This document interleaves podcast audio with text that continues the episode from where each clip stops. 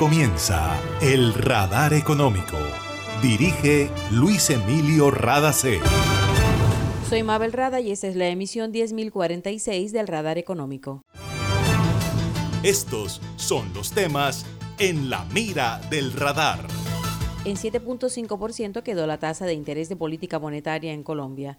La decisión fue tomada por unanimidad por la Junta Directiva del Banco de la República. Tenemos las voces del ministro de Hacienda y el gerente del banco emisor. El exministro de Hacienda Rudolf Holmes dice que si el acuerdo nacional propuesto por el nuevo gobierno colombiano logra dinamizar producción y productividad, el país contará con una oferta de desarrollo social y económico acordada por sus élites. Quienes no votaron por Gustavo Petro deben reflexionar sobre sus temores y revisar con calma el discurso de integración que maneja junto a su vicepresidenta Francia Márquez. Nuestro director Luis Emilio Rada conversó con el periodista Gilberto Marenco. Para reportar escapes o emergencias de tu servicio de gases del Caribe, marca la línea 164 desde tu teléfono fijo o celular y recibe la mejor atención de nuestro personal calificado de manera oportuna y eficaz. Línea 164, disponible las 24 horas, los 365 días del año. También puedes marcar a la línea nacional 018000 91 Tu línea amiga 164 de Gases del Caribe. Estamos contigo. Vigilado Superservicios.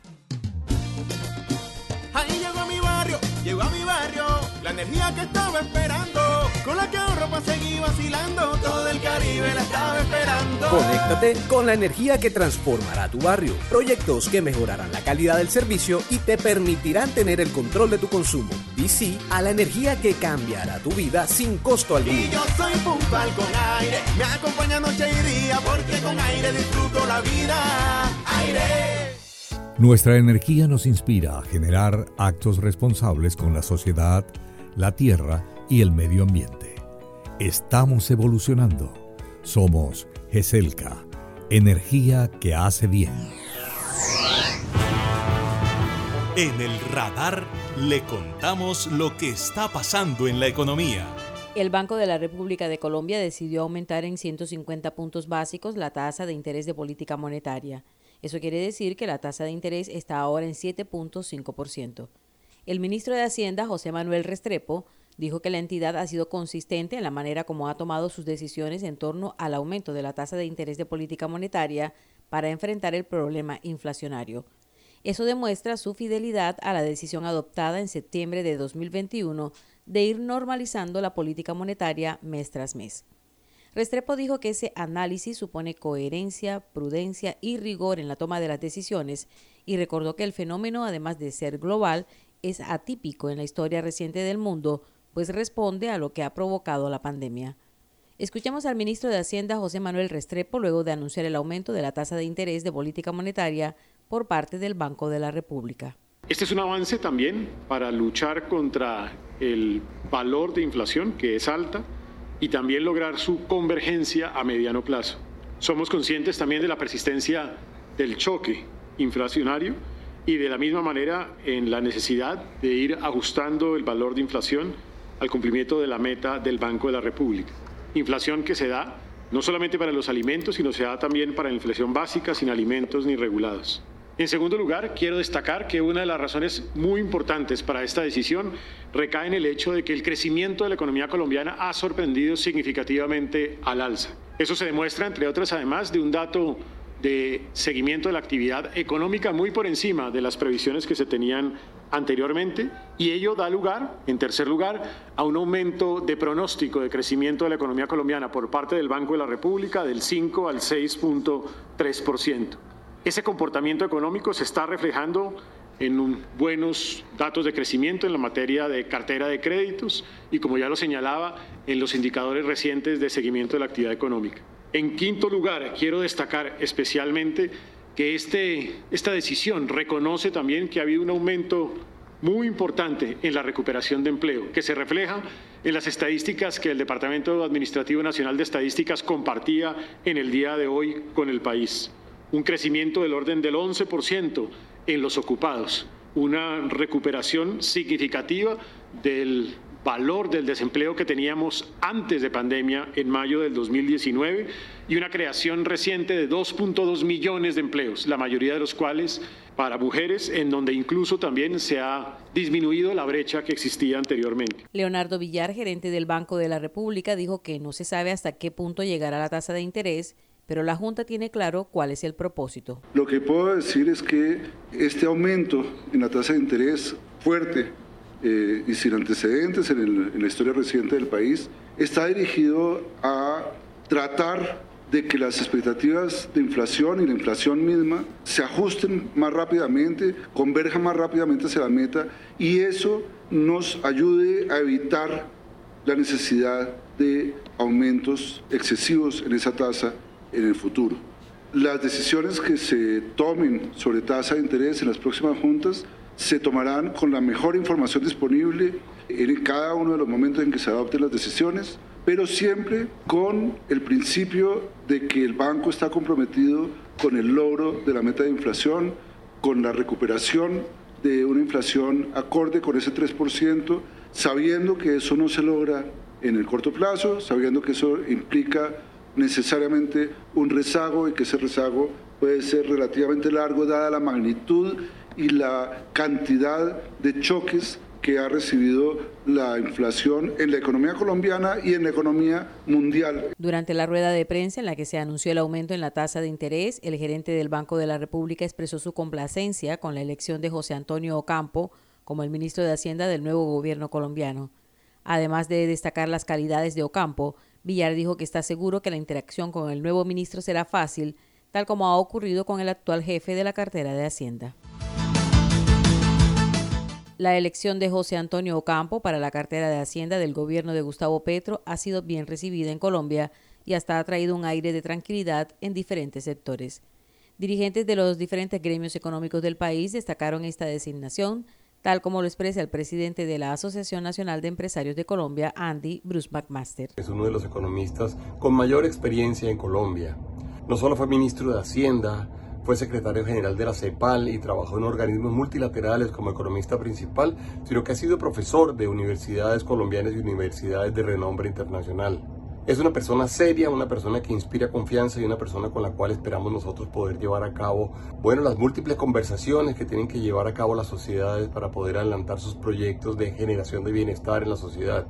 Seguramente los mercados lo recibirán con gran complacencia y será tarea de él la de generar y de construir cada vez más confianza alrededor de la economía colombiana de forma que logremos tener mayor inversión, mayor acceso a crédito y ojalá también mayores oportunidades para las empresas de forma que podamos generar más empleo de mejor calidad y ser más competitivos. Otro economista que está muy cerca al presidente electo de Colombia, Gustavo Petro, es el exministro de Hacienda, Rudolf Holmes, quien dice que pactar el plan de desarrollo del próximo gobierno dentro del acuerdo de unión nacional es clave para el país.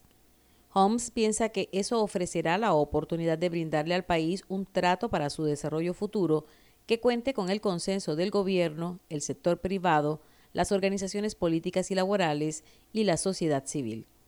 Agregó que si ese trato propone eliminar características de la economía extractivista y dinamizar producción y productividad, cuidando que los frutos sean bien repartidos, Colombia podrá contar con una oferta de desarrollo social y económico acordada por sus élites. Rudolf Holmes también se refirió al clientelismo. Dijo que hay que acabarlo porque se opone al desarrollo y al crecimiento social y económico del país. En Gases del Caribe tenemos una nueva línea de WhatsApp para atender tus solicitudes relacionadas con nuestro servicio. Escríbenos al 605-322-7000 y obtén respuesta inmediata. Recuerda 605-322-7000. En Gases del Caribe, tus trámites a la mano. Estamos contigo. Vigilado Superservicios.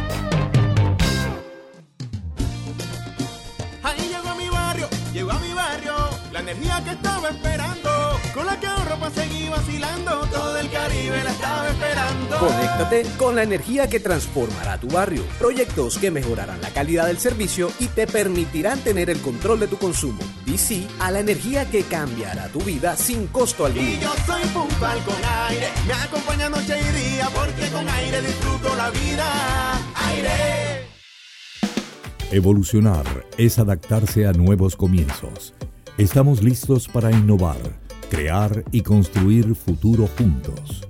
GESELCA es energía que une, transforma y hace bien. Está escuchando el radar económico. Colombia entera está a la expectativa de las decisiones que tome el nuevo gobierno con relación al gabinete que lo va a acompañar y del acercamiento con dirigentes políticos nacionales y regionales dentro del acuerdo nacional propuesto. Gustavo Petro es consciente de la importancia de hacer las cosas bien porque debe responder a quienes lo eligieron con la esperanza de ver un cambio y a quienes votaron en su contra porque todavía tienen temores de lo que pueda pasar dentro de un gobierno de izquierda, el primero en Colombia. Nuestro director Luis Emilio Rada conversó con el periodista Gilberto Marenco, quien se refiere a la transformación que debe experimentar el país frente a lo que será el nuevo gobierno. Él va a seguir con su, con su pensamiento claro, con su plan de, gobierno que lo tiene bien estructurado. Lo que yo creo que, que van a ir cambiando su percepción no es la gente que votó por Rodolfo, sino todos aquellos que votaron contra, contra Petro. Es decir, nosotros tenemos que transformarnos.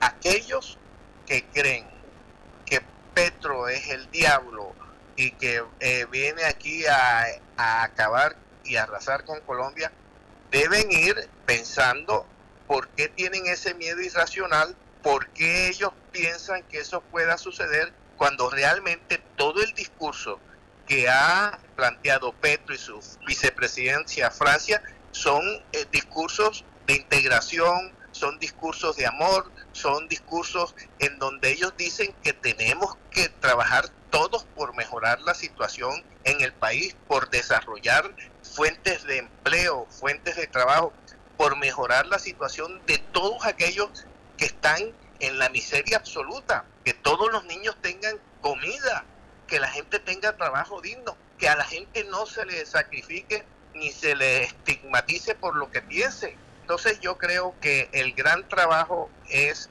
cómo nosotros, si no estamos de acuerdo con algo o con alguien, eh, nos transformamos. La tarea del nuevo gobierno es complicada, trabajar, mostrar resultados y defenderse de quienes no confían.